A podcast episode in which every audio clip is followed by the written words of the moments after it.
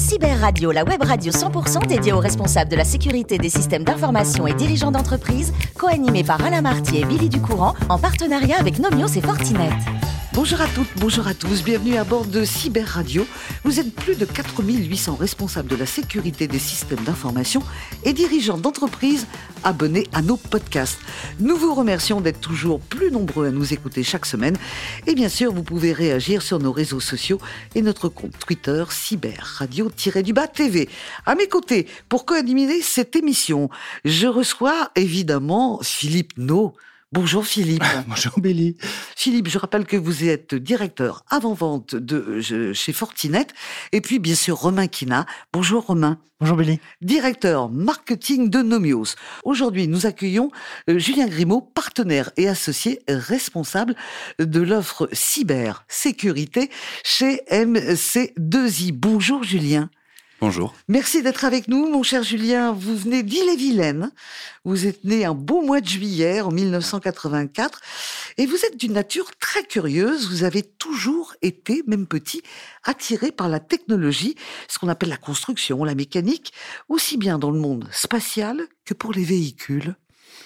Oui, euh, globalement, j'avais pas de rêve d'enfant euh, spécifiquement euh, de pompier ou d'astronaute. Mhm. j'avais, j'ai toujours eu le plaisir de, oui, de, enfin, d'attirer par le fait de faire des choses de mes mains, aussi bien de, voilà, de, démonter, remonter, si je pouvais, des objets, voilà, bricoler, construire. J'avais autour de moi une famille assez, enfin, sur des métiers assez divers, donc, et puis un terrain de jeu finalement avec pas mal de choses. Donc j'ai pu, voilà, ouais, j'ai pu, voilà, développer ça, et c'est toujours été un peu un fil conducteur mhm. de et, ce, fil conducteur, c'est celui-ci qui vous a amené à passer un bac euh, STI, c'est-à-dire sciences, technologie industrielle?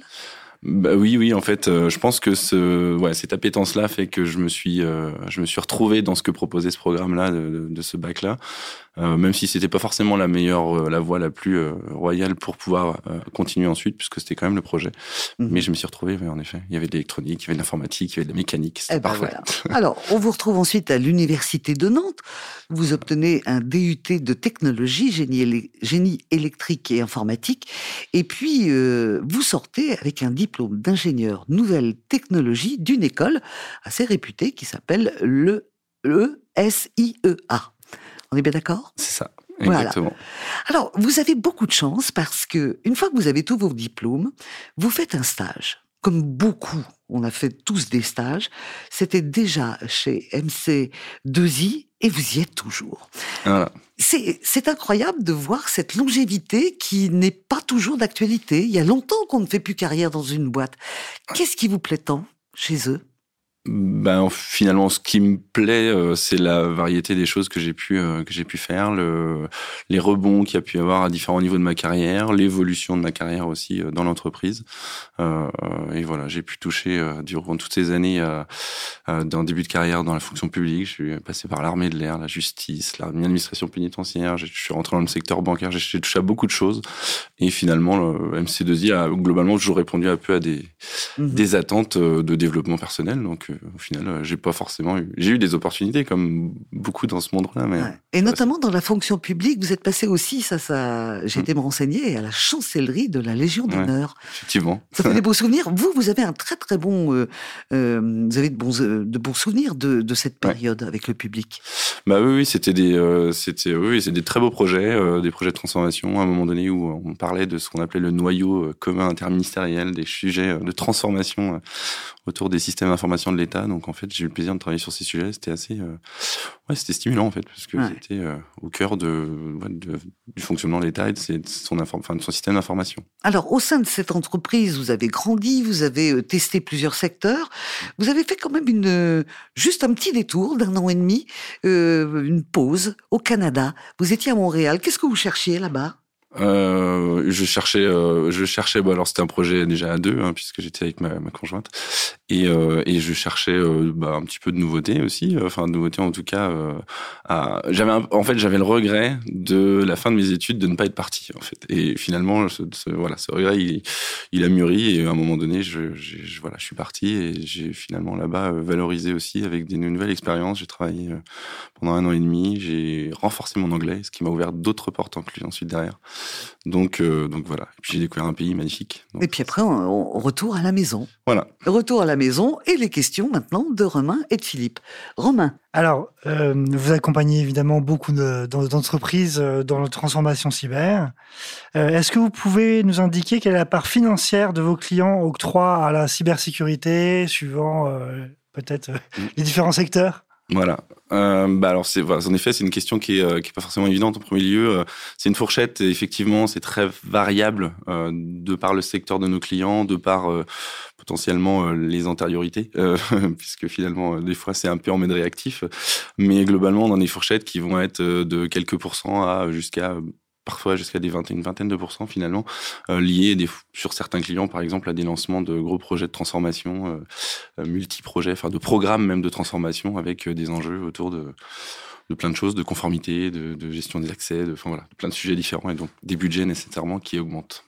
Voilà. Ce qu'on observe en tout cas dans ligne de fond de tout ça, c'est que les budgets sont en, en grosse augmentation, bien sûr. Parlons un peu de transformation numérique. Euh, fort de votre expérience, vous, euh, comment voyez-vous évoluer l'intégration des pratiques de sécurité avec l'accélération vers le cloud, le Covid, le télétravail? Comment ça évolue ces derniers mois?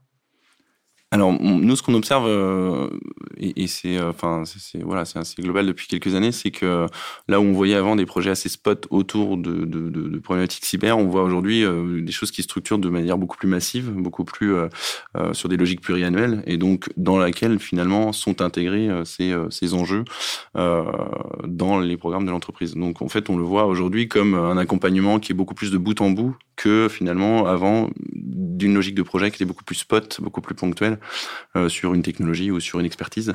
Euh, donc nous, c'est aussi notamment comme ça qu'on l'observe et comme ça qu'on voit un petit peu le changement de ces dernières années euh, autour du, de la cyber. Ouais.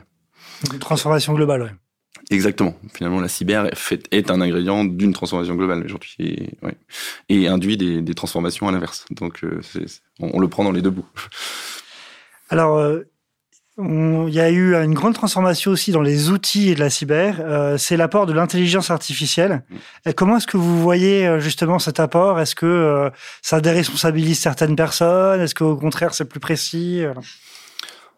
Bah effectivement oui, je pense que c'est des technologies qui enfin machine learning, IA qui sont qui sont a priori des choses qu'on voit comme un peu assez disruptives comme en tout cas porteuses de bonnes de, bonnes augures hein, finalement pour ce métier. Pour autant, euh, on se rend compte même dans les faits récents que euh, que voilà, quand on n'a pas une, quand il n'y a pas une démarche derrière de, de, de, d'adoption des outils, des technologies en place, finalement, on a fait qu'une partie euh, incomplète du chemin. Et, donc, euh, je, voilà, la synthèse, en effet, elle est vraiment autour de ça. C'est qu'on pourra avoir toutes les meilleures technologies du monde et du machine learning, etc. Euh, tant qu'il n'y a pas finalement euh, ce facteur humain, ce facteur adoption qui sera pas euh, pris en compte dans son ensemble, on aura de toute façon une, voilà, on aura toujours un maillon faible en fait à un moment donné.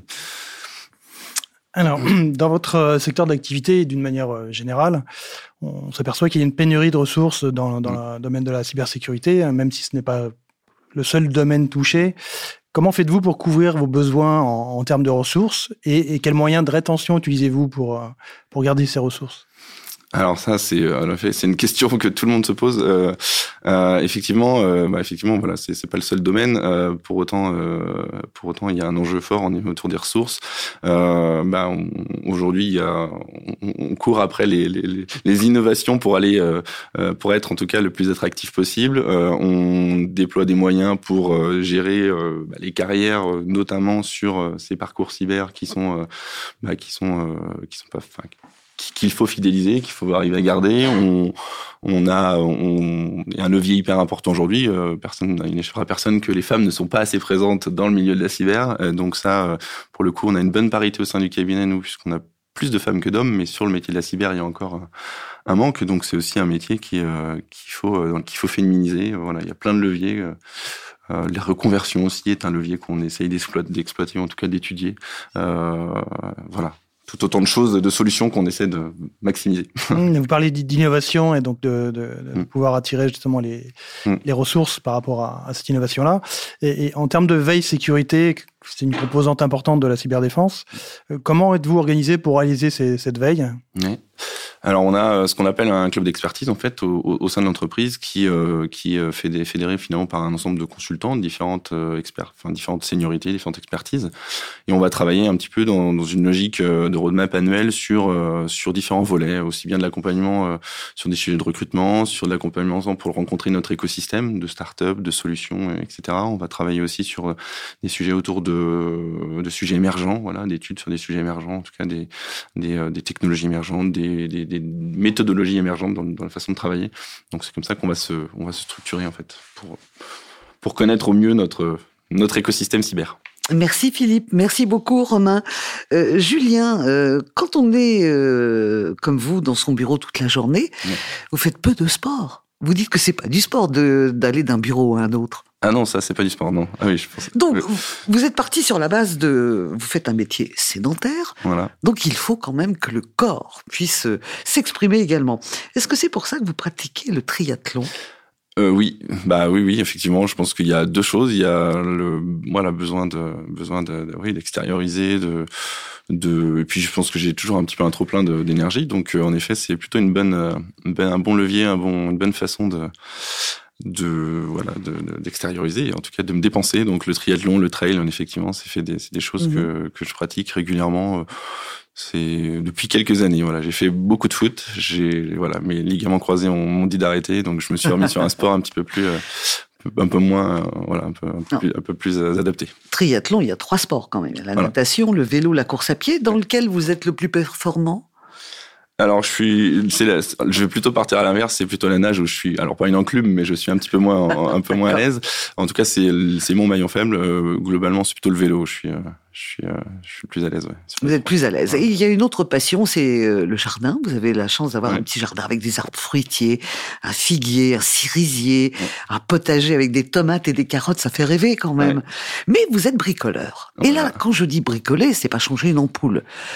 Je dois dire que chez vous, vous avez fait une belle réalisation sur ouais. les bases en bois. Vous avez fabriqué votre garage. Voilà, c'est ça. Bah, écoutez, oui, c'est. Euh, bah, je pense que c'est pareil. Je reviens à un plaisir. Euh, bon, je me suis fait accompagner, hein, mais euh, mais c'est vrai que j'avais le plaisir de voilà de construire ce projet-là et surtout de, de faire les choses de mes mains. Euh, du coup, euh, sur ces week-ends, sur une partie de mes vacances, pas tout. Mais euh, voilà, j'ai eu le plaisir de voilà travailler le bois, travailler des matériaux. En fait, c'est voilà avec des équipements. Donc j'ai ouais, j'ai eu un vrai plaisir en fait de construire ça. Et donc, euh, donc voilà. Et voilà. je me remets des fois dans des nouveaux projets comme ça, ouais. plus ou moins grands. Ce qui est formidable, c'est qu'avec euh, toutes les personnes que nous recevons, vous êtes dans des univers particuliers, la mmh. cybersécurité, on est bien souvent dans le virtuel et pas toujours pour le réel, ouais. pour le reste des, euh, des, des hommes qui ne font pas ce métier et des femmes. Et quand on vous demande vos passions, vous êtes très terre à terre. C'est pour équilibrer peut-être. Ah, je pense hein, qu'il y, a une, il y a sûrement un besoin de, de rebalancer, euh, en tout cas de retrouver, euh, remettre un curseur au bon endroit, effectivement, et de se reconnecter, euh, effectivement, sur des choses plus simples, mais, mais voilà, oui, oui c'est ça. Voilà, merci beaucoup Julien, merci beaucoup à Romain et Philippe. C'est la fin de ce numéro de Cyber Radio. Retrouvez toute notre actualité sur nos comptes Twitter et LinkedIn. On se donne rendez-vous mardi prochain à 14h précise pour une nouvelle émission. L'invité de la semaine de Cyber Radio, une production B2B Radio.tv en partenariat avec Nomios et Fortinet.